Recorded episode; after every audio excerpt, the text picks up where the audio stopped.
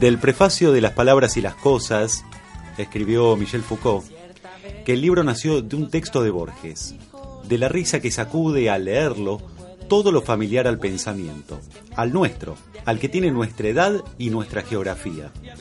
trastornando todas las superficies ordenadas y todos los planos que ajustan la abundancia de seres, provocando una larga vacilación e inquietud en nuestra práctica milenaria de lo mismo y lo otro.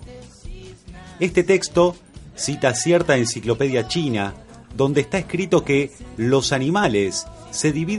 se dividen en A, pertenecientes al emperador, B, embalsamados, C, amaestrados, D, lechones, E, sirenas, F, fabulosos, G,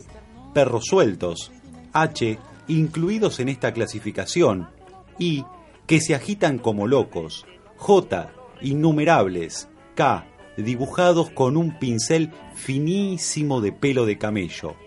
L, etcétera, M, que acaban de romper el jarrón, N, que de lejos parecen moscas.